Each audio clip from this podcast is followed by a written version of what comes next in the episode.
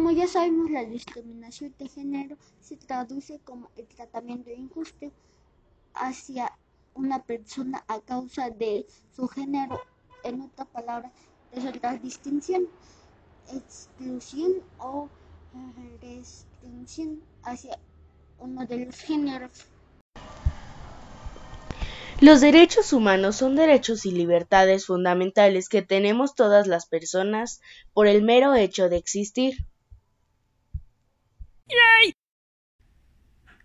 Respetarlos permite crear las condiciones indispensables para que los seres humanos vivamos dignamente en un entorno de libertad, justicia y paz.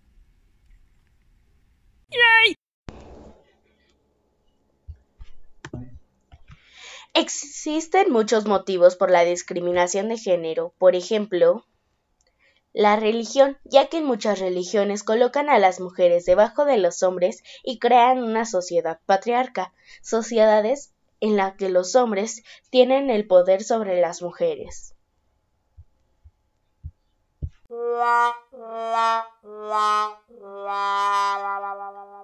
La discriminación de género se produce cuando se trata de manera desigual a la persona según su género. Esta problemáticamente no se basa únicamente en las diferencias de género, sino también en cómo las personas reciben un trato diferente debido a esas diferencias.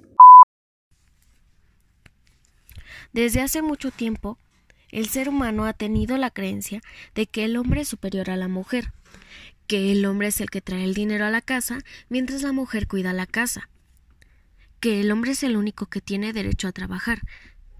Sin embargo, el hombre también es agredido, tanto por los hombres como por las mujeres, gracias a los estereotipos mencionados anteriormente.